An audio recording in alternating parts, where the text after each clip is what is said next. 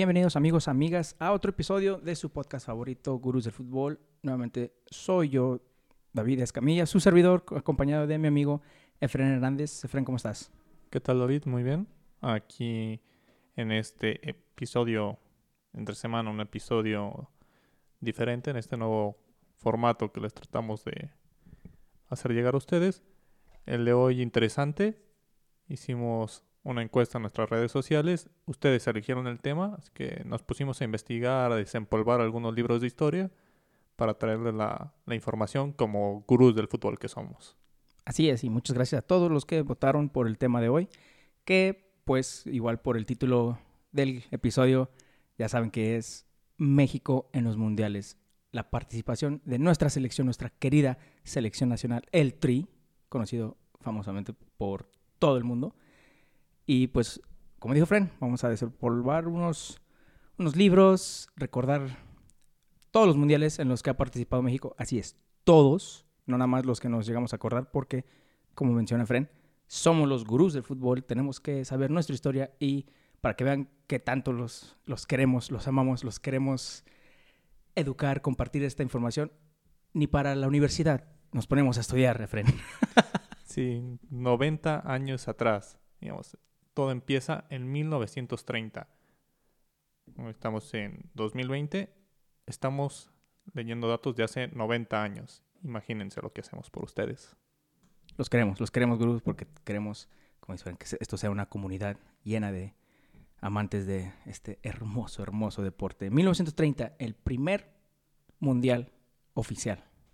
Sí, un mundial organizado con 13 selecciones, mundial con invitados, no había una etapa de clasificación, mundial en el que la gran mayoría eran del continente americano porque se celebró en Uruguay y no sé, hay un mito en el que con el que creemos que México siempre ha llegado a los mundiales y ha empezado con todo y siempre se cae.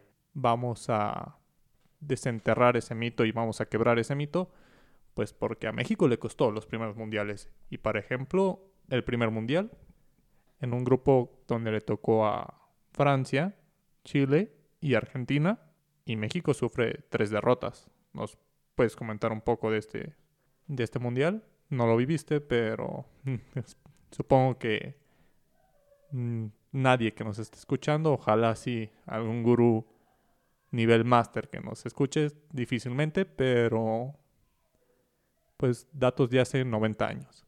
Sí, exactamente. O sea, está cabrón encontrar alguien que esté vivo, que aún se acuerde. Y si sí, respetos, señor, señora, ojalá nos esté escuchando. 1930, primer mundial. Y, mira, primero que nada, Efren dice que es mito. Yo digo mis huevos. México siempre batalla, siempre le batalla en mundiales, a mi punto de vista, pero al inicio sí que, o sea, la palabra batallar es, es o sea, siendo amables, siendo amables. No, el, el mito dice que México empieza con todos los mundiales, que México en la fase de grupos pinta para algo más y en el partido eliminatorio se cae. Sí, pero digo que siempre juegan culero. pero en realidad México sus primeros fases de grupos en los primeros mundiales no le fue tan bien. No, pues como tú comentas, o sea, me parece que ya está después de unos años, de hasta de un par de mundiales, obtienen su primera victoria. Uruguay en 1930, México cae tres veces, una ante Francia, otra ante Chile y la tercera y definitiva ante Argentina. Francia 4-1, Chile 3-0 y contra Argentina 3-6. Dios mío. Sí, en este mundial lo más rescatable o el dato que les podemos traer es el primer gol de México en un mundial. Fue para México iba perdiendo 3 a 0 ante Francia. Juan Carreño, jugador de en ese entonces cuando el Atlante era relevante, imagínense ustedes, Atlante era quien más jugadores aportaba a la selección en 1930. ¿El qué? ¿Atlante? Entonces marca el 3 a 1 y es lo más relevante de ese mundial y obviamente la posición de México. Fueron 13 las selecciones invitadas a ese mundial y México quedó en el honroso lugar número 13. En pocas palabras, en el último lugar. Ay, México, no te acabes. Después siguió el Mundial de... Siguieron dos mundiales a los cuales México no asistió. Fue en 1934 y en 1938. Entonces México pasó una 20 años sin llegar a otro mundial. Fue hasta Brasil 1950, donde supongo que el Tri se preparó. El Tri formó unas bases sólidas de grandes jugadores y le fue mejor. Sí, sí, de hecho, a comparación de su primer mundial del 30, el de 1950 obtuvo un mejor lugar. El penúltimo. sí, México queda con Brasil. México ha enfrentado varias veces a, a Brasil en el mundial. Tristemente, ninguna ha sido una victoria para nosotros. No, no, ha tenido suerte con Brasil en los mundiales. No, lo bueno que, que muchos dicen que son nuestros clientes. Fuera, fuera del mundial, México le ha hecho buenos partidos, digamos, donde importa. Brasil sí. manda y es. Sí, yo conozco, tiene su jerarquía. Conozco muchos amigos patriotas como deben de ser. Algo que pues yo debería ser, pero no. Que para ellos esa medalla de oro en los Olímpicos contra Brasil es, es el top, es lo máximo. Es de no me, no puedes decir nada brasileño porque te ganamos una medalla de oro. Pero sí, en Brasil, 1950 fue, como dijimos, un poco mejor penúltimo lugar, pues ya es mejor que último, pero igual no ganó ninguno de sus partidos, Efren. Sí, ningún partido. Primer mundial que llega clasificando con una eliminación en la Confederación del Norte. México califica al mundial, pero no lo hace nada bien. Pierde 4-0 con Brasil, pierde 4-1 con Yugoslavia y pierde 2-1 con Suiza. Nada rescatable en este mundial. México con derrotas, al igual que el siguiente mundial, Suiza 1954, México se vuelve a enfrentar a Brasil y se vuelve a enfrentar a Francia. Esta vez sí les dio batalla, me imagino. Pues le dio un poco de batalla a Francia, a Brasil no. Brasil fueron 5 por 0, Brasil ni se despeinó. Entonces, México le dio batalla a Francia. Si ustedes recuerdan, en hubo un, muchos comentarios acerca de Chicharito y su abuelo que coincidían que ambos le habían marcado gol a Francia. Fue en este mundial uh -huh. cuando Tomás Balcázar al minuto 88 empata el partido para México. Perdón, antes en el minuto ochenta y tantos empata el partido para México. Quedan dos por dos México y Francia. Y al 88 a México le sacan ese que iba a ser el primer punto para el mundial. Qué raro. Entonces al 88 Francia mete el 3 por 2 México solo jugó esos dos partidos y México con una actuación lamentable. Sí, pues yo me imagino que ya el que siguió, ya aprendieron después de tres mundiales horrendos. Me imagino que para Suecia, el 58, se han puesto las pilas. Pues sí, México para Suecia 58 sumó su primer punto. Un empate. Algo es algo, algo es algo, gurús. Poco a poco el primer punto de México. Solamente metió un gol. El primer partido pierde 3 por 0 con Suecia. Empata con Gales. Es el, el punto que tenemos. Y pierde 4-0 con Hungría. México mal en ese mundial. Tan mal que me parece que quedó nuevamente en último lugar. Sí, ahí me parece que, que no, que hubo otros peor que México. Pero nos fue mal. Quedaron ahí en los últimos, solamente un punto, entonces, pues mal para la selección de México, que se clasificó por tercera vez consecutiva, para ese entonces, a Chile 1962, donde pues no le fue tan mal, no calificamos, pero México obtiene su primer triunfo. 32 años después, de del primer mundial, México obtiene su primer triunfo cuatro mundiales después. Le costaron cuatro participaciones obtener su primer triunfo y hasta a, la quinta participación. Y cabe recalcar que se había perdido unos, se había perdido un par de mundiales. O sea, no, no fue así de mundiales seguidos. Entonces, sí, sí le batalló, pero por fin en Chile 62 obtiene su primer triunfo ante, ante Checoslovaquia. Dios mío. Bueno, mínimo pueden decir, fue ante un europeo. Sí. Eh, México 3 por 1. Ya cuando parecía. Fue en el último partido. México ya no tenía posibilidades. Era muy difícil que calificara. Llegó con 0 puntos al último partido. Checoslovaquia ya venía con ventaja. Parecía que Checoslovaquia iba a calificar. Entonces llegó más relajado. Calificó Checoslovaquia a pesar de esa derrota. Entonces ahí rescatable. México obtiene el primer triunfo y parece que todo va viento en popa para México, que México va creciendo en los mundiales. Un triunfo en cinco mundiales disputados, buen promedio para México. Sí, exactamente. Y hay que, hay que recordar que, pues pueden decir, ah, sí, pero pues es que también ve los años, o sea, México no, no tenía los jugadores que, que empezó a desarrollar. Sí, sí, claro que sí, se respeta. O sea, también se entiende que esto fue casi, casi que en la infancia, cuando empezó el Mundial y ya empezaron a participar un poquito más, ya estaba, estábamos en la infancia de nuestra Liga Nacional. Entonces México no era una potencia futbolera en, nuestro lado del, del, mundo todavía. Obviamente ahorita es el, el, rey, o bueno, debería ser, tiene que ser, y posiblemente sí es, el rey de la CONCACAF. Pero pues sí hay que, hay que entender que, pues bueno, estos fueron sus inicios y apenas estaba empezando ese, ese buen arranque, esa, esa generación que iba a hacer soñar. Ahora, en el próximo mundial, que es el de Inglaterra 66, no recuerdo muy bien, obviamente pues no, no lo vi ni nada, pero ni leyendo ni checando datos, no recuerdo bien si esta era la, esa generación que empezaba a poner a soñar a varios mexicanos. Ahí se empezaba a gestar la, esa generación, pero fue hasta el siguiente, México 70, donde se esperaba mucho más de esa, de esa selección. De hecho, en Inglaterra 66, México vuelve a jugar con Francia. Otra vez nos toca Francia. México empata uno por uno con Francia. México pierde por 2 a 0 ante el anfitrión Inglaterra. Y futuro campeón. Sí, México con esa suerte le toca en los mundiales. Es creo que el país que, le, que compite en el grupo del anfitrión parece algo por ley para la selección mexicana. Le toca muy seguido cierto, ese honor. Y pierde 2 a 0. El último partido me parece que lo empata. Entonces, México, dos puntos en ese mundial. No califica. Y nos tendríamos que esperar hasta el siguiente año. La fiesta más esperada en un país. En un país anfitrión de la FIFA. ¿Por qué? Porque México, 1970. Sí, México por fin, por primera vez en su historia, era anfitrión de un mundial, de la máxima fiesta del fútbol. Y, por obvias razones, tenían más presión, ¿te puedo decir? De calificar.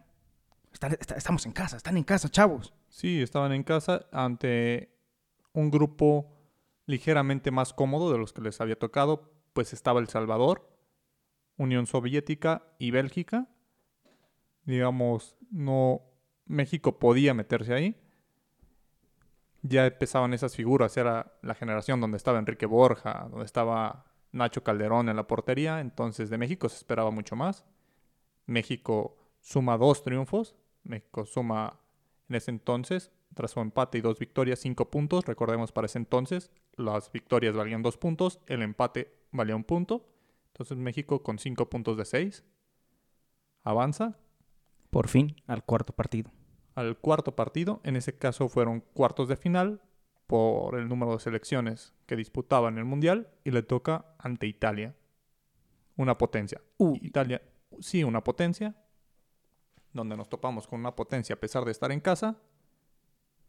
Italia nos termina goleando 4 por 1, a pesar de que México empezó ganando 1 por 0 el partido y después México mete un autogol, les regala el empate a Italia y de ahí Italia dominó y se dejó ir con todo, 4 por 1. Ahora, no sé si es algo, es la mentalidad, es una maldición, mala suerte, llámalo como quieras. Para mí, México juega en, los mundiales contra sus rivales, juega mejor y con más huevos obviamente, cuando va perdiendo. Siento que juega mejor cuando inicia perdiendo. Cuando va ganando, por alguna razón, o se confían, o se ponen más nerviosos y les terminan ya sea empatando o hasta dando la vuelta. No sé. Pero, confírmame, Fred. 1970, México, oficialmente y en toda la historia, ha sido el mejor mundial de México cuando se trata de posición en la que quedó. El sexto lugar, empatado con 1986, donde también fue anfitrión. México le ha ido bien cuando es en casa. 2026. crucen, crucen, los dedos, Cruz. 2026, vamos por la semifinal. sí, vamos a tratar de mejorar esa, esa racha 2026 Ahora, es, como no- es nuestro mundial. Ah, sí, pero como no somos los únicos anfitriones, ah, por eso digo que yo creo que a lo mucho llegamos a semifinal y bye bye. México en el siguiente mundial, 1974, está ausente. Se- se- México llega hasta Argentina, 1978. Después de, de que México tuviera ese buen mundial en 1970, se queda ausente del siguiente. Pasan, Increíble. pasan ocho años y pues le va mal a México. De hecho, es la peor derrota que ha tenido en la historia de los mundiales. Se da en ese mundial. Alemania Federal en ese entonces le mete 6 por 0 a México. Nada más, nada más. Y no estuvo exento de otras goleadas, pues Túnez 3 por 1 y Polonia 3 por 1. México, de los que más goleados en ese mundial, otra vez caemos a los últimos lugares. Sí, pues te golean tres veces. No ganas ni un partido, pues, ¿qué esperas? Más que el último lugar. Sí, entonces México no se podía esperar más. México fue ausente en el Mundial del 82 y nuevamente en casa. Un mundial que no se estaba planeado para disputarse en México. Me parece que para ese entonces iba a ser Colombia 1986 debido a la violencia que vivía Colombia en ese entonces. México una sede alterna, teni- era en el mismo continente, se pudo venir el mundial aquí, se pudo migrar, México recibe el mundial, en el que llegaba una generación con Hugo Sánchez en el Real Madrid, con Negrete resaltando en Pumas, con Fernando Quirarte. México parecía irle bien en ese mundial. Tenía, tenía ventaja. Sí, sí, tenías tres. Tenía al, al súper humilde de, de Hugo Sánchez. al, al único jugador digno de, de haber jugado en el equipo de Pumas, que es Negrete. Es un golazo. Sí. Un pinche golazo. Y pues como dices, o sea, venía una, ya esa generación, esa generación que, que me imagino que en ese entonces, por lo que también me llegan a contar tíos, mi mamá, que ni le gusta el fútbol, pero ahí estaba, y familiares, que México er- era una, era una fiesta total y como, como ya lo hacen en cada mundial ahorita, en los últimos tres mínimo, todos con ese sueño, con ese sueño de a lo mejor y este sí es, este es el, este es el mundial. Estamos en casa. Sí, México comenzó ganando 2 por 1 ante Bélgica. Después empató 1 por, con Paraguay y le ganó 1 por 0 a Irak. México entonces califica a los octavos de final. En ese entonces los octavos de final las- se conformaban de primeros lugares contra terceros lugares. Porque los grupos calificaban el mejor tercero. Sí, en ese mundial por fin, por fin, o bueno, el, la meta de cada mundial actualmente, el quinto partido. El quinto partido, por eso decimos que México cuando es anfitrión es cuando le va mejor. Entonces, 2026, 2026, ya casi, ya casi. Sí, después de eso, en los octavos de final, 2 por 0 ante Bulgaria.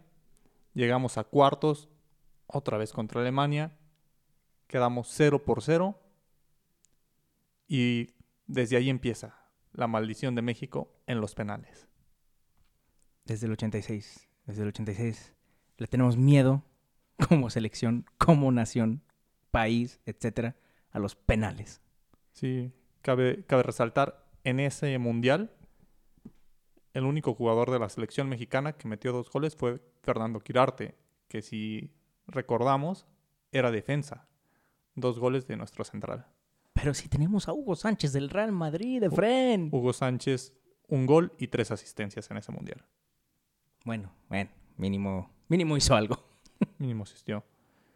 Para 1990, esa generación, ese Hugo Sánchez joven, que estaba brillando, que la estaba rompiendo, México tenía todo para brillar en 1990 y nos quedamos fuera por el tema de los cachirules. Los famosos cachirules, que cualquier mexicano amante del fútbol conoce perfectamente a los famosos cachirules. Pero, Fren, para nuestros gurús principiantes, cuéntanos, ¿qué, ¿qué es esto de los cachirules? México estuvo en una competencia oficial de la FIFA que tenía límite de edad, México tenía que llevar a jugadores menores de cierta edad. México dijo, sí, todos son menores. A la hora de que la FIFA investigó, resultó que México, digamos un ejemplo, no tengo el dato de qué edad, pero digamos era una sub-23. México metió a jugadores de 25, de 26 años y le dijo a la FIFA, no, sí, son chamaquitos, son chamaquitos. Están ahí bien jóvenes. Ni, ni IFE tienen, imagínense. La FIFA investigó el asunto, se dio cuenta de que México estaba metiendo jugadores más grandes y como sanción México queda fuera de Italia 90. Los famosos cachirules, que hasta la fecha es un... Ya hasta se convirtió en un chiste, ya se convirtió en un chiste, en memes, ¿por qué no? Pero me imagino que en ese entonces era de... O sea, de haber estado vivo, con, o sea, ya razonando, amante del fútbol, tienes que decir, eh, o sea, ¿qué pedo? O sea, manches, ¿me entiendes? Sí, la federación, el oso más grande, el escándalo más grande de la Federación Mexicana de Fútbol en la historia. Y ahí sí, o sea, no es algo que dices, ah, sí, sí me acuerdo. No, ahí, está esa pinche mancha negra en, la historia del, del tri. Al siguiente mundial, México queda fuera. Al siguiente mundial ya tiene derecho a jugar la clasificación con nuestros vecinos, Estados Unidos 1994.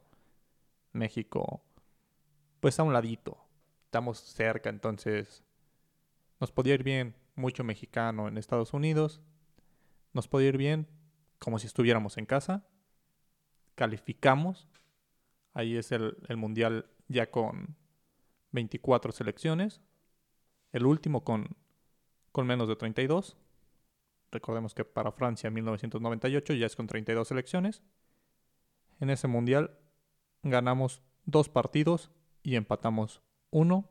México califica, México líder, México con todas las de ganar y México enfrenta a Bulgaria. Empatamos a uno, nos vamos a penales y ¿qué pasa en los penales? México se va para afuera. México, México con figuras ya, con, ya que conocemos, que nos ha tocado escuchar. Luis García, Jorge Campos, Benjamín Galindo, Ramón Ramírez, García Aspe, el último mundial de Hugo Sánchez, Hugo Sánchez ya en decadencia, ya con 35 años, ya en el Rayo Vallecano. Pero un mundial con figuras en el que México sigue sin trascender y es donde empieza o seguimos con ese famoso quinto partido. Ahí es donde México empieza, necesitamos ese quinto partido otra vez el que habíamos tenido en México 86. Allí es donde México empieza su racha de derrotas en el cuarto partido. Sí, como dices, o sea, ya hoy en día, y bueno, nada más regresando rápido a lo de los Estados Unidos, siento que antes había un buen de mexicanos en Estados Unidos, pero siento que si ahorita se hubiera hecho un mundial en, en nada más Estados Unidos, no compartido, sería más, sería más, seríamos más locales nosotros que los gabachos. Por eso el Mundial del 2026, para los que a lo mejor no saben, gurús, pues se va a jugar en... Los anfitriones son Canadá, Estados Unidos y México. Entonces, técnicamente, Fran, tenemos doble, tenemos doble, doble anfitrión. O sea, Estados Unidos está repleto de raza. Sí, teniendo en cuenta que las fases finales se van a jugar en Estados Unidos, México tendrá que aprovechar esa ventaja. Literal, México tiene que ganar sus partidos en casa para después ir a jugar en casa 2 no, la tiene tan complicada. Sí, digamos, para México va a ser agridulce después de tener dos mundiales completos en tu casa, tener que recibir los partidos de primeras rondas en, en, el Azteca. Supongo que le tocará jugar a México. Me parece que solo serán 10 partidos en territorio mexicano. Pues da un sabor agridulce para México. Para Canadá serán los primeros mundiales, serán los primeros partidos mundialistas entonces para ellos era una fiesta tener un, a Canadá jugando un mundial en casa, recibir unos partidos. No creo que esperen mucho de la selección de Canadá. Para nosotros como mexicanos que vivimos en México será un, un sabor agridulce. Para la gente mexicana que está en Estados Unidos, pues será una fiesta total. Sí, sí, sí, fiesta tamaño para ellos Super Bowl, pero pues con un toquecito mexicano. En fin, después del 94 el Mundial de Estados Unidos viene el que para mí, te lo he dicho, el mejor Mundial en el que ha participado nuestro México querido, nuestro tri. Esa selección que mandó la Volpe a... La Volpe, perdón. La Puente a, a Francia. Para mí, viéndolo bien, ahorita que empezamos a retomar videos, artículos, etcétera, etcétera. Tenía una pinche selección que le compitió, hizo temblar de repente a equipos grandes, güey. Sí, una selección que ya tenía, que seguía teniendo la figura de Campos, seguía teniendo la figura de Luis García, se le sumó la figura de mm, el matador Luis Hernández, un Y- joven Cuauhtémoc, un Ramón Ramírez que tenía más experiencia, Exacto. un gran toque de balón, una selección que estaba llena de figuras, figuras locales, figuras que competían en México, pero a fin de cuentas, figuras.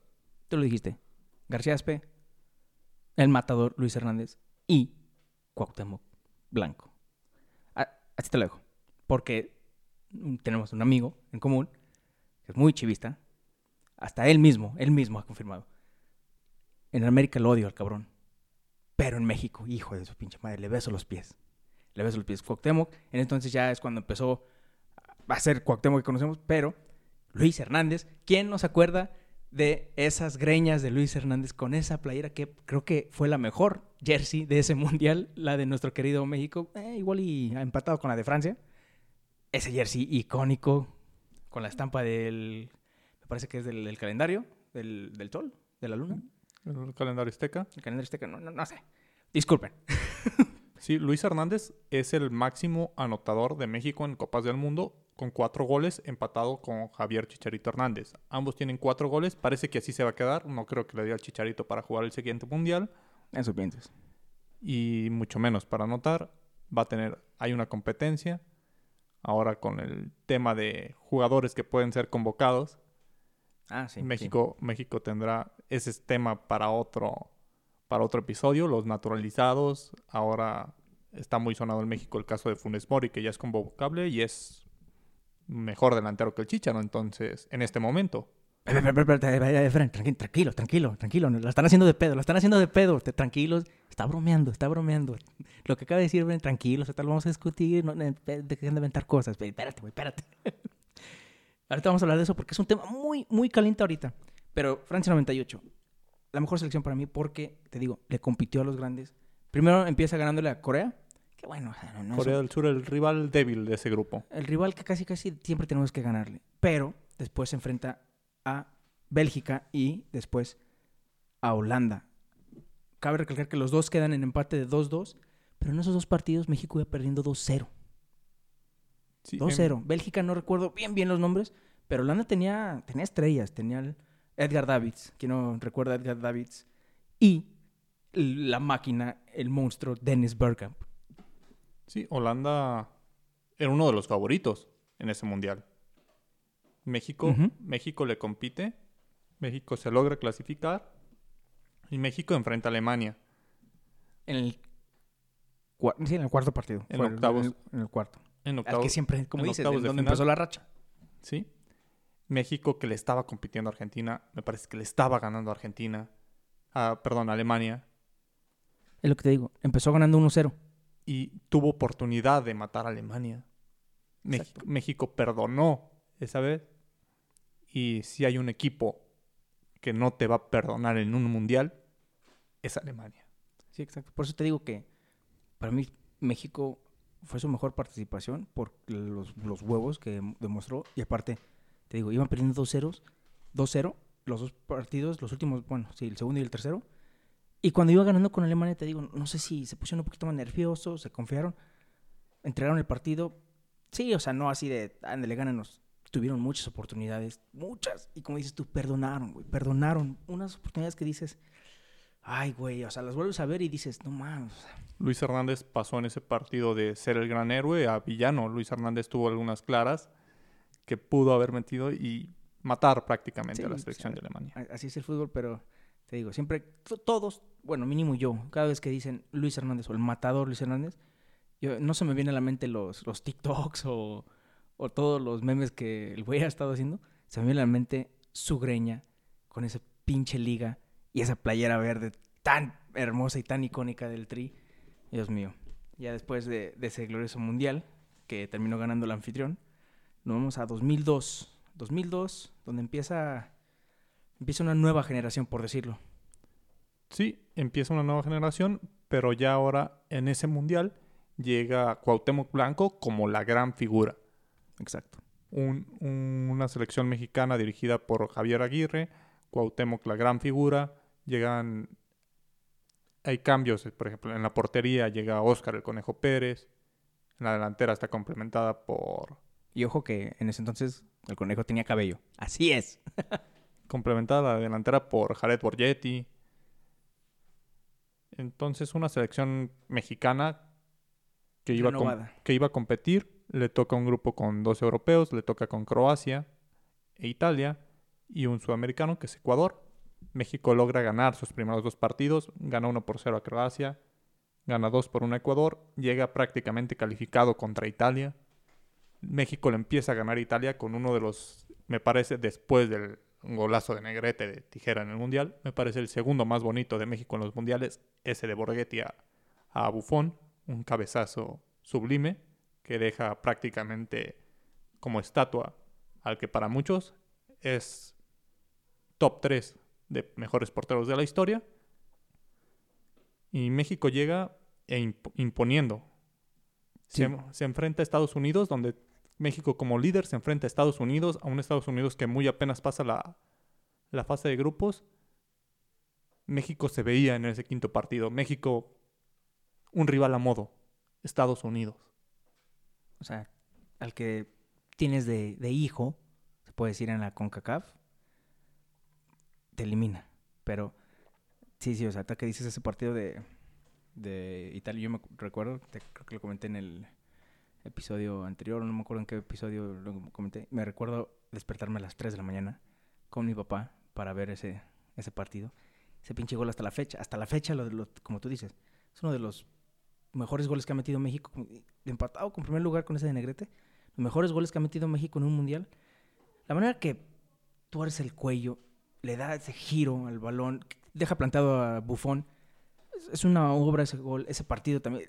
Cuando cae el empate dices, chinga, madre", pero bueno, no se perdió.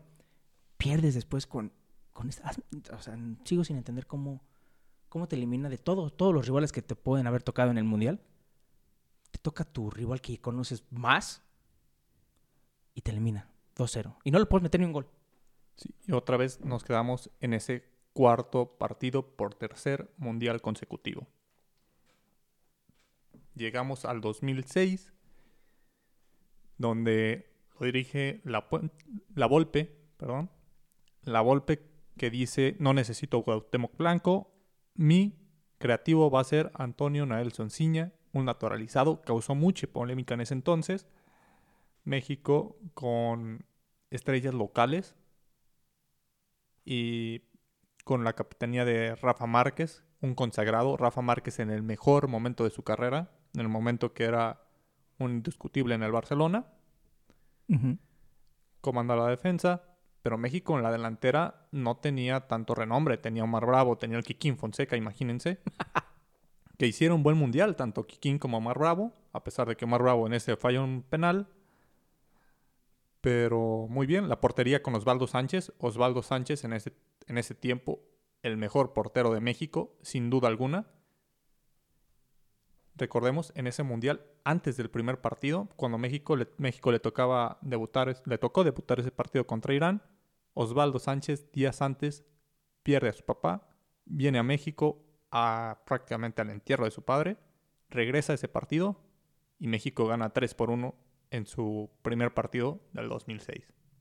Sí, muy emotivo, me acuerdo mucho de eso, muy, muy emotivo, empezó a llorar este Osvaldo. Y sí, como tú dices, en ese entonces era el mejor portero de, México y lo, lo siguió siendo varios, varios años. De hecho, él est- estuvo en el 98, creo, mm, creo que estuvo de segundo o tercero, no sé. Los tres porteros que llevó la Puente del 98 fue el titular Jorge Campos, y me acuerdo que estaba el Conejo y Osvaldo Sánchez. Un Osvaldo Sánchez joven, jovencísimo. Pero sí, tam- sí, me- sí me acuerdo. También fue segundo portero en el, en el 2002, le toca ese del 2006. Y en el 2006, después de ese gran partido, México empata 0-0 con Angola. Angola. México, después de mostrar ese nivel, después de tener un gran nivel, esa eliminatoria que sí la pasó caminando, como decía la Volpe, eso hay que reconocerlo. Él, él siempre lo, lo dice, también muy humilde la Volpe. Dice, esa eliminatoria la pasé caminando. Y sí, la pasó caminando. El problema fue que en el Mundial se le complicó. Solamente pudo triunfar ante Irán, empató con Angola y caímos 2 por 1 ante Portugal. Para después llegar al cuarto partido y volver a caer. Un partidazo, ese nos duele todavía contra un odiado rival de México. Si hay una rivalidad grande con la Conmebol, con, con un equipo sudamericano, es con Argentina. México cae 2 por 1 contra Argentina. Aquel gol en tiempo extra. Pinche golazo. México, recuerdo ese, ese partido, México se va arriba con gol de Rafa Márquez. Después un autogol de Jared Borghetti en el cual Jared Borghetti es cargado. Se pudo haber marcado como falta. El árbitro no la concede. Cae el empate. México sigue igual. Un arbitraje muy polémico en el cual se le perdona muchas faltas a Argentina. Se le empieza a perdonar tarjetas. Y al final de cuentas, cuando llegas a tiempos extra, un argentino sacó su magia, Maxi Rodríguez, y nos elimina. una volea marcada en la historia mexicana. al igual que un famoso, no era penal. Después de Alemania 2006, pasamos al mítico, y digo mítico porque es, como yo había comentado, es uno creo que de mis mundiales favoritos, de no ser por el, el que quedó, la selección que quedó campeón. Sudáfrica 2010, el famoso Waka Waka, que hasta la fecha muchos cantamos. México le toca iniciar, debutar, dar el partido inicial del Mundial con los anfitriones, los Bofana Bofana de Sudáfrica. Polémico, México se le complicó esa eliminatoria y llaman al bombero Javier Aguirre a rescatarnos. Javier Aguirre mete a México al Mundial, pero con mucha polémica. Llega al Mundial y pone a una joven promesa de la portería mexicana en la portería. Oscar el Conejo Pérez, teniendo para mí en ese entonces Osvaldo Sánchez seguía en un gran nivel y la promesa de Memo Ochoa. Sí, una decisión que, todos dijeron, a, ah, caray, o sea, muchos lo defendieron diciendo, pues es que él conoce al conejo, él quiere experiencia eh, bajo los tres postes. Sí, sí, pero, pero no me chingues, no me chingues, el conejo Pérez. Sí, si buscaba experiencia tenía Osvaldo, que, Exacto. que tenía prácticamente la misma experiencia, un mundial de titular, lo mismo que el Conejo Pérez. Ambos tenían un mundial de titulares y también tenía Memo Ochoa que estaba despuntando, porque Memo Ochoa le hizo competencia a Osvaldo. exacto. Ahí nunca, nunca se va a saber, no sé si, si, ya, lo dijo, yo nunca lo escuché, qué es lo que estaba pensando, pero digo, muchos lo defendieron de que es que pues quiere seguridad, el conejo trae seguridad. Y si esa, si esa decisión se te hizo polémica, nos pasamos un poco más adelante, vas a ver lo que sí causó más polémica en ese mundial. Ese, ese partido inaugural empatamos uno por uno ante Sudáfrica. Nuevamente íbamos ganando. No, México, México, México, empezó perdiendo. Empezó perdiendo, sí, cierto. Sudáfrica mete el gol inaugural en su casa. Un momento histórico para los sudafricanos. Para todo el continente. Primer mundial en África. Primer mundial en África. México logra sacar el empate, se va con un punto, que al postre ese punto le iba a servir para calificarse. El segundo partido, México ante Francia. El famoso gol del Chicharito y el penal de Cuauhtémoc. México le gana 2 por 0 a Francia en el Mundial. Un Francia que tampoco traía mucho, pero le gana. Un Francia que estaba en renovación. Sí, era creo que la una de las peores selecciones que ha llevado Francia a los mundiales ya que su selección anterior fue la que perdió la final del Mundial. Muchos decidieron retirarse después de eso, incluido la máxima figura del balompié galo, Zinedine Zidane. ¿De qué manera? ¿Qué manera de retirarse? Eh? Cuando se despide con ese cabezazo en el 2006. Entonces la selección de Francia renovándose, México se, se aprovecha de eso, le gana 2 por 0 y en el último partido de la fase de grupos pierde 1 por 0 ante Uruguay. hasta que, bueno, digo decir, hasta que dices Uruguay y polémica, también Uruguay en esas fases finales, con esa mano de Suárez, tuvo tanta polémica, pero Me parece que el partido que siguió después de la fase de grupos, México calificó al cuarto partido, como lo había estado haciendo últimamente. México califica como segundo de grupo y nos toca enfrentarnos al odiado rival. Ah, otra vez, cuarto partido, Argentina. Y aquí, Efren, aquí te pones a pensar y dices, el, el hubiera no existe, obviamente, pero ahorita que está todo este desmadre con el bar, te pones a pensar, si, si ves las, la reseña de ese partido, polémica, victoria de Argentina porque sí. Nuevamente México llega al cuarto partido, lo pierde con ese rival, ese rival tan odiado de Argentina, el Argentina de Messi. Pero ¿de qué manera? ¿De qué manera? Ahí, es donde siento que si el VAR hubiera estado, si sí lo hubieran anulado ese gol a Argentina, ¿qué hubiera pasado? No sé si desde ese entonces empezaron las pláticas en la FIFA de ¿sabes que necesitamos a lo mejor tecnología como en la NFL? Sí o no, no sé si, ahí, si desde ahí empezaron las pláticas porque polémico partido. Sí, un mm, Argentina me parece se, se sube al marcador 1-0, el 2 por 0 en un clarísimo fuera de lugar. Las, las pantallas del estadio pasan la repetición, el árbitro ve la repetición, pero digamos no, no podía hacer nada porque ya estaba pitado el gol. Los jugadores ven la repetición, se ve claramente, pero como ya estaba pitado, no se podía hacer nada. Entonces, desde ese momento, la selección mexicana se sentía robada, digamos de alguna manera, por el árbitro. El partido fue un desastre y la polémica que les hablamos, en ese partido, titular, Adolfo el Bofo Bautista, que no había jugado ni un minuto en el Mundial, un Bofo que no tenía nada, no tenía nada que hacer, no no debió entrar en esa convocatoria, no jugó en la fase de grupos, llega a ser titular en el partido más importante para México en ese mundial, en el partido que lo iba a clasificar a los cuartos de final, entra el Bofo Bautista a no hacer nada. El, Bofo Bautista. O sea, si pensaron que meter de titular al Conejo Pérez era polémico, como dice Fren, Aguirre dijo, ah, sí, pues les tengo otra. Sí, recordemos que en ese muy polémico mundial, Chicharito Javier Hernández venía en el mejor momento de su carrera. El mejor momento de su carrera fue, fue ese año. Es donde se le empezó a decir Chicha Dios. Y Chicharito empezó en la banca varios partidos. Chicharito fue quien metió el gol. Perdimos 4 por 1 ante Argentina. El gol fue de Javier Hernández. No estoy seguro, pero me parece que Javier Hernández entró de cambio. Entonces es ahí donde se generó esa polémica. ¿Por qué estaba el bofo? ¿Por metes, cabrón? Después, después se habló que era un tema de patrocinios, que hubo un tema de dinero, que México iba a recibir más dinero si el Bofo jugaba un partido de mundial. No te creo. México prefirió el dinero que, que jugar bien. Por favor. Entonces ahí claramente superados por la selección argentina. Después de eso, México en otra clasificación muy sufrida, en una clasificación que tuvimos que ir a repesca contra Nueva Zelanda, que México apenas se mete gracias a Estados Unidos, gracias a que Estados Unidos remonta un partido ante Panamá, México alcanza el boleto de repechaje, estuvimos a punto de no ir, nos metemos a Sudáfrica 2014. No, no, no, a Brasil. Perdón, Brasil 2014. Brasil 2014. Nuestro, si escucharon eh, el último episodio de donde hablamos del, de la historia del mundial.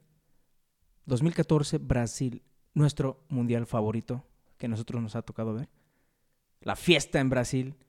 Un México con un Piojo Herrera que en ese entonces, sí, sí, fue, el, es el, fue era el mejor técnico del fútbol mexicano. Alzó al América de una manera que pues, ni, ni los americanistas esperaban ver. Después esa polémica con Martinoli, que terminó ahí. Siento que, ah, siento que eso hizo sufrir más a la selección que a cualquiera de ellos dos, pero ¿qué mundial dio el Tri? ¿Qué mundial dio el Tri? ¿Qué playera tan culera llevaron a ese mundial? Mínimo para mí estaba culerísima. Pero ¿qué mundial, qué, huevos demostraron en, en ese mundial el Tri?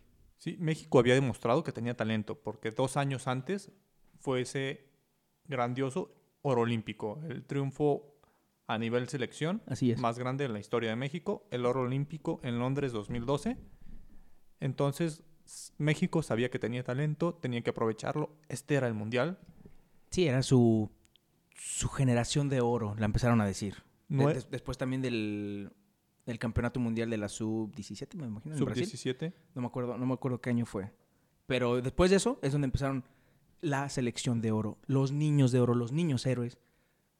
Estaba ahí, bueno, no me, no me acuerdo si fue Vela el 2014, pero Vela se negó a ir a ese se, se mundial. negó ahí, se negó a ir, pero ese mundial, como dices tú, ese mundial dicen que fue nuestra generación la, la que por fin podría llegar al quinto partido. Ah, Esa, me, me molesta, güey. México nuevamente con Brasil en el grupo, Brasil y Croacia. Croacia ya con figuras de la talla de Luka Modric, de Mario Mandzukic, de Iván Rakitic, Perisic. Perisic. Entonces, México le tocó un grupo medio complicado.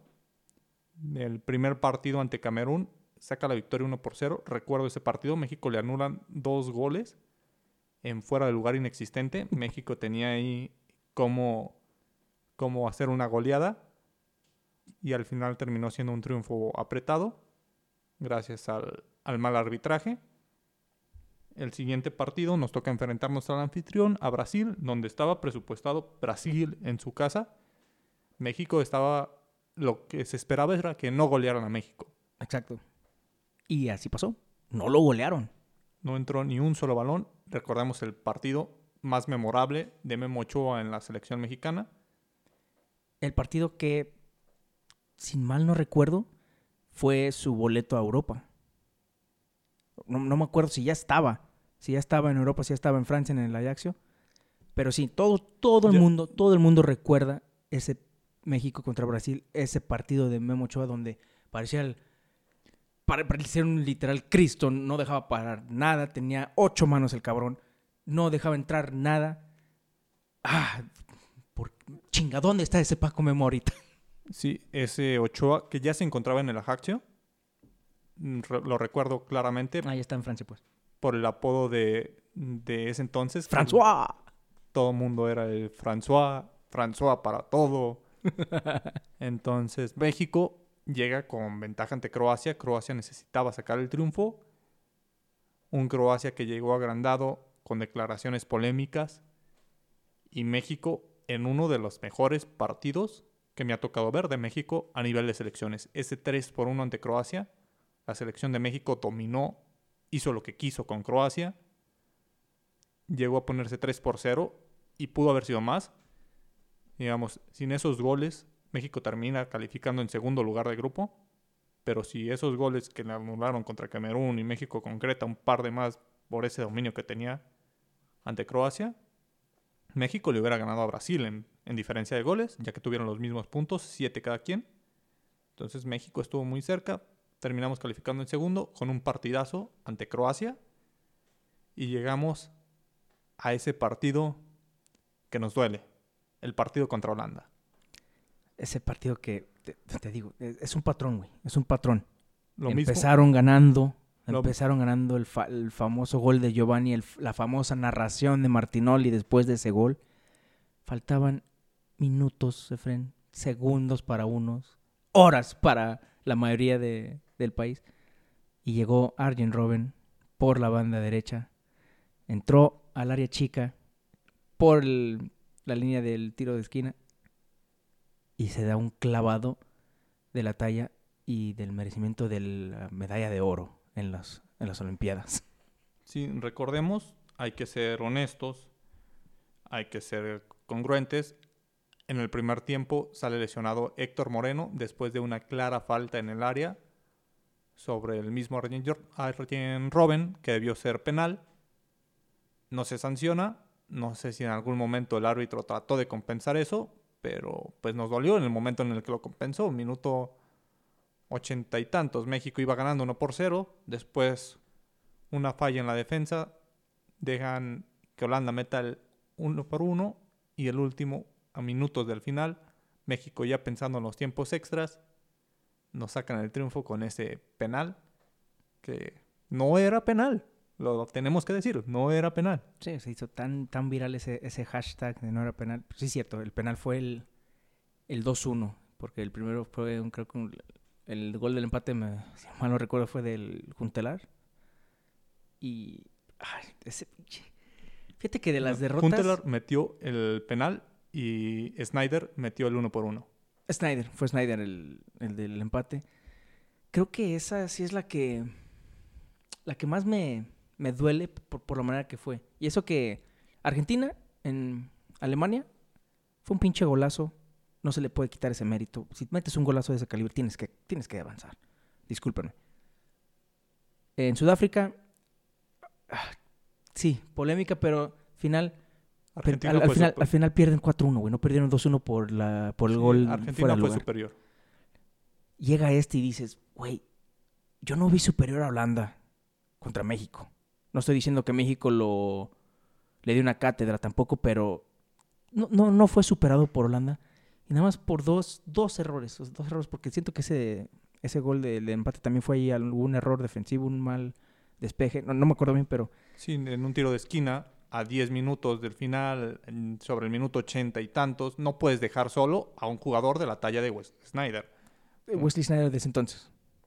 Entonces, Te digo, entonces, el, el simple hecho de, todo eso, güey, dices, nuevamente, lo, lo mismo que en Sudáfrica, creo que ahí ya empezaron seriamente las pláticas del bar. Las pláticas de, ¿sabes qué? Vamos a meter ya tecnología en el juego. Eso lo checa el bar. Bueno, es que, es que quién sabe, güey, porque el bar también es un desmadre. Si lo hubiera, si hubiera bar en ese entonces, ya ni sabes si, porque no es tu criterio, ya va a ser el criterio del cabrón que asignaron. Sí, como lo decimos, si hubiera, si hubiera VAR en ese entonces, el penal que México hizo sobre, sobre Robben en el primer tiempo, en el cual se fractura Héctor Moreno, pudo haber sido sancionado ¿Mm? y sería otra historia. Pero la manera en la que se dio ese partido, por los minutos, por lo cerca que estuvo México, dolió mucho. Y México, pues se tendría que preparar para el siguiente mundial.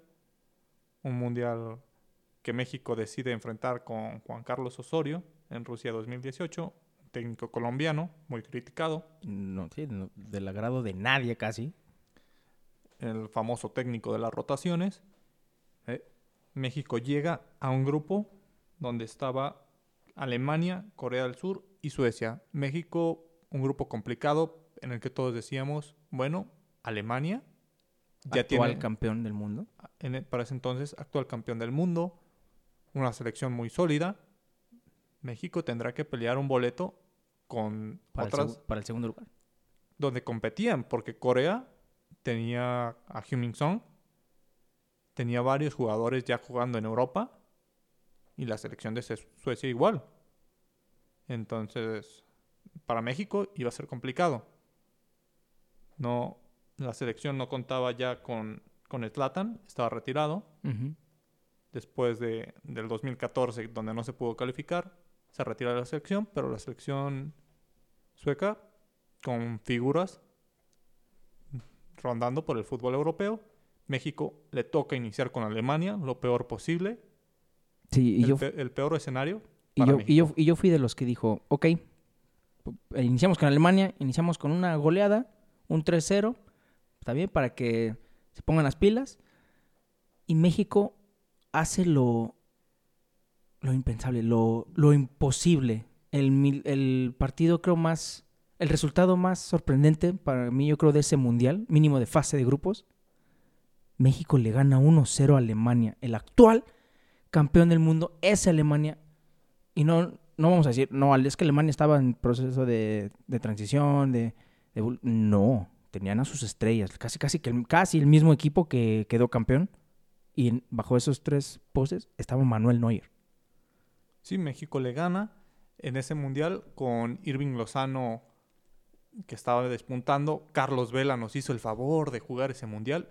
Carlos Vela, siendo figura, hay que admitirlo, es una diva en cuanto se trata de jugar con la selección. No siempre quiere ir, pero cuando ha ido, demuestra la calidad de jugador que es. Un, un grandísimo jugador. Nos toca el siguiente partido contra Corea. México gana 2 por 1. Mete gol Carlos Vela y Javier Chicharito Hernández. México llega con seis puntos al último partido contra Suecia. México se encontraba prácticamente en un en una etapa en la que todo era felicidad, la gente mexicana se sentía No, estaba ilusionado el, el pueblo mexicano, ilusionado. Y como tú dices, y ellos ya sabían que su próximo rival era, si mal no recuerdo, o Brasil o Suiza. Lo que tenían que hacer era ganar, cabrón. O, No. cre- o creo que mínimo empatar. no era era exacto, no deberían perder. No tenían que haber perdido. Y, y te evitas de pedos con Brasil. Brasil y Argentina, que son los dos del Conmebol, que siempre te están chingando, siempre te están mandando a tu casa. Solo, solo empata, papi. Solo empata. Y dijo México, me gusta complicarme la vida en el Mundial. Pierdo 3-0 y me enfrento a Brasil en el cuarto partido. Sí, incluso México con ese empate podía pasar. México estuvo a punto de quedar fuera, si no es porque nos dimos cuenta de que Alemania no venía en su mejor nivel, porque Corea le gana a Alemania.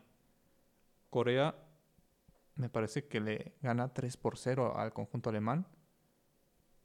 No, perdón, 2 por 0. 2-0. 2 por 0 al conjunto alemán. Entonces, México estuvo a punto de quedar fuera llegaron a los minutos finales con un 0 por 0 entre Corea y Alemania. Si Alemania metía gol, por la diferencia de goles, México iba a quedar fuera, a pesar de haber ganado sus dos primeros encuentros, cosa que nunca, había que nunca ha sucedido en el Mundial. Alguien con seis puntos no ha quedado fuera.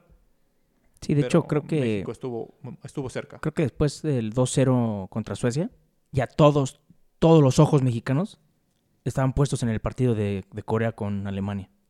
Ya, ya sabían, o sea, yo digo que después del 2-0, todo México dijo, ok, ya, este, este ya lo perdimos, ya ni, ni, ni de pendejo nos lo empatamos. Corea, haznos el favor, papá, hermano, brother. Y respondieron. Para los octavos de final, México se enfrenta a Brasil. Al famoso es nuestro cliente. Yo no sé de dónde sacamos que era nuestro cliente, pues México nunca le ha ganado en mundiales. Pero nos enfrentamos a él y no iba a ser la primera vez que íbamos a ganar. Recordamos ese partido en el cual Neymar también se llevó un, aparte del triunfo, se llevó dos Oscar por mejor actuación, me- Sí, sí, me- mejor actuación y también creo que lo, lo querían lo querían contratar de, de doble, de, de doble, porque tantas pinches marometas que se dio, se me hace que se fracturó él solo. Ese, ese partido en el cual, también hay que admitirlo, a pesar de, de Neymar y sus volteretas, sus faltas fingidas, lo tocaban y daba 10 vueltas, pues Brasil fue superior, nos gana 2 por 0 y otra vez nos quedamos en el quinto partido. Recapitulamos, en el cuarto partido nos quedamos cerca del quinto. Recapitulando, desde el 94 Estados Unidos 94, Francia 98, Corea, Japón 2002, Alemania 2006, Sudáfrica 2010, Brasil 2014 y Rusia 2018, México se queda en octavos de final. Y ahorita mismo te lo firmo. Qatar 2020, México también queda nada más en el cuarto partido. Te lo firmo, friend, aquí, donde quieras. México no va a llegar al quinto partido. Va a llegar al quinto partido 2026. ¿Por qué? Porque vamos a estar en México. Y porque van a ser más elecciones, va a haber... Porque va a haber más elecciones y porque va a ser en México y también nuestra, nuestra otra casa en el norte. Sí, el tema es que México se mete entre los ocho mejores. Para ese entonces México no- en el 2026 no tendrá que exigir el quinto partido, sino el sexto, porque Sí, sí, exacto. posiblemente no sean octavos, sino 16 avos de final. Es más, va a calificar directo el 2026, creo. Por ser Me- anfitrión. México sin competencia, bueno, no es que tenga tanta competencia en la CONCACAF, pero Y solo Estados Unidos. Pero pues sí, básicamente eso fue todas las participaciones de nuestra querida selección mexicana en el FIFA World Cup. Y- siete mundiales consecutivos en octavos de final. Sí, mínimo tres. Para mí, tres desde el 2010 que, que nos emocionan, nos emocionan, nos emocionan y después dicen, ay, perdón. Está bien, o sea, como, digo, como el meme ese de Dewey. no, no espero mucho de ustedes y aún así siguen, siguen defraudándome y todo, pero pues, aún así te digo, el Mundial es la única vez, el único evento, los únicos partidos en donde yo digo, vamos México, por favor ganen, los apoyo. Y ya.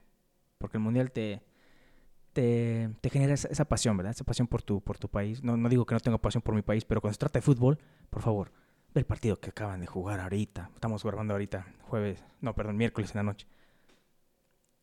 Creo que, como tú dijiste, creo que Correcaminos le hubiera dado un mejor partido a la selección mexicana que, que Guatemala, por favor. O sea, no es la culpa de México estar en su confederación, pero Sí, en estos partidos amistosos, tratar de buscar, por ejemplo, en la fecha FIFA, algún rival que no tenga doble partido por la Nations League. Algunos rivales no juegan, algunos solo tienen un partido y no dos. Entonces ir a buscarlos, que México haga el viaje a Europa y buscar esos rivales, jugar en su terreno, no importa, sacrificar un poco lo económico y llegar a, a competir a mayor nivel. Desgraciadamente no es algo que esté en los planes de la Confederación y por eso seguimos estancados. Sí, aparte México en, su- en sus... Bueno, ahorita no por el COVID, pero eh, históricamente para sus amistosos busca una sede en Estados Unidos para cobrar en dólares. Y muchos países europeos dicen, "Ah, chinga, yo por qué voy a ir hasta allá, has- hasta Estados Unidos. ¿Sí me entiendes? Que bueno, no es lo mismo que si irían a México, pero de todas maneras, o sea, muchos dicen, ¿para qué? ¿Para qué? Sí, a- no creo que para una selección europea le disguste venir a Estados Unidos a jugar un amistoso. El problema es que la selección europea dirá, pongamos un ejemplo, México quiere traer para un amistoso a Portugal, la selección portuguesa tiene a Cristiano Ronaldo en esa fecha FIFA, Sab- Sabía que ibas a escoger a Portugal, güey. entonces, pues sí, digamos, mm, si México lleva a Guatemala a jugar a Estados Unidos, México se lleva el 90% de las ganancias, Guatemala un 10%, y me estoy yendo grande. Sí, sí, sí. Algunas veces les dan una torta, un refresco y regresense. ¿Y Portugal? Y Portugal va a llegar a exigir un 70, un 80% por las figuras que tiene, porque es un rival digno, porque... y si es que deciden, si es que es fecha FIFA y tienen que ir, porque si estamos un amistoso fuera de fecha FIFA, ¿tú crees que va a ir Cristiano Ronaldo? Sí, pongamos, pongamos ese, en ese contexto de fecha FIFA, en, donde, en el cual pueden traer a sus figuras. Portugal no va a venir para que México le dé un... Ni siquiera un 50-50. Portugal va a exigir la mayoría de las ganancias, entonces México prefiere jugar contra Guatemala y llevarse todas las ganancias. En pocas palabras, la Federación Mexicana busca lo verde, el dinero. Busca el dinero. Pues no busca el interés de crecimiento o el nivel futbolístico. No, busca el dinero. La Federación Mexicana es un negocio. Es un negocio y lo manejan como un negocio. Por eso la Liga MX ahora van a dejar que 12 califiquen. Bueno, no 12 exactos. Pero si quedas en doceavo lugar, todavía tiene la oportunidad porque es más ganancia. Ahorita, quién sabe tanto con, con eso de que no hay tantas entradas, pero desgraciadamente así es nuestro país, así es nuestra federación. Ojalá cambie. Eh, creo que primero empieza a nevar aquí en Aguascalientes que cambie la Federación Mexicana.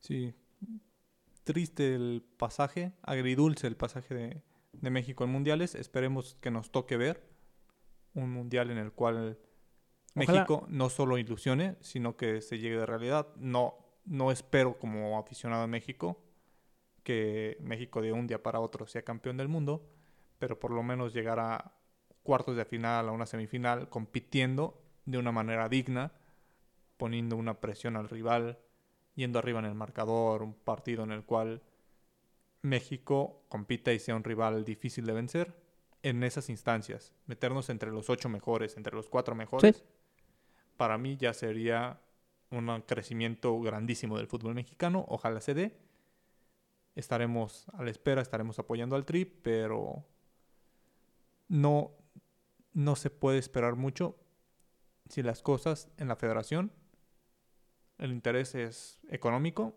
y no el crecimiento futbolístico. Ojalá nos sorprendan las próximas generaciones de jugadores y podamos tener una selección que nos dé alegrías y no solo ilusión. Sí, yo, yo sé 100% seguro que mis hijos, ni mis hijos, cuando llegue a tenerlos, van a ver México campeón. Si acaso mis nietos tienen la oportunidad de verlos en una final. Y ya me estoy viendo muy optimista. Yo ojalá, en mí, lo que me queda de vida, mínimo, mínimo los vea llegar a cuartos de final. Para mí ya es como que, ok, perfecto. Si llegan a una semifinal, para mí también es pedir demasiado de, de la selección. Ojalá lleguen. Pero como te digo, es un negocio. De todas maneras, vamos a seguir cada mundial apoyando al Tri. Ojalá, por el momento, ojalá lleguen al quinto partido. Ya con el quinto partido todo como que, ¡uh! Fiesta nacional, vámonos. Ojalá sorprenda a México. Los queremos, pero pues te digo, o sea, yo lo quiero solo en el mundial. no, no es por no ser antipatriota ni nada, pero pues es que es la verdad, es la verdad. Uno sabe, uno conoce a su raza, como dicen, uno conoce. Y pues eso fue el episodio de hoy, Fren. Muy divertido, muy polémico y divertido en el sentido de que, pues, recordar, recordar historias, partidos de nuestra querida selección. Gurús, muchísimas gracias por acompañarnos. Espero les eh, estén gustando estos capítulos. Como comentamos, cada lunes, resultados de las jornadas, nuestra opinión, nuestras opiniones de los resultados, de los equipos, quién está en forma, quién no. Y entre semana un episodio diferente, un poquito más informativo, un poco más polémico, de debate y, ¿por qué no?, un poquito más divertido, ¿verdad? Efren, nos despedimos. Sí, muchas gracias por seguir este episodio. Recuerden, este episodio lo eligieron ustedes. Ya tienen más datos con qué llegar cuando los tíos estén hablando de fútbol y digan México no llega al quinto partido. Ustedes le dicen, sí, México ya llegó. Llegó en México 86. Lo escuché en Gurús del Fútbol y lo, nos recomiendan. Y recuerden, van a quedar bien. Ustedes son, son unos gurús, al igual que nosotros. Así es, como decimos, ayúdenos ayudarlos a ustedes. Muchísimas gracias, somos los gurús del fútbol. Su servidor David Escamilla, mi amigo Efraín Hernández. Y recuerden, nosotros queremos llevarlos a la nirvana futbolística. Nos vemos.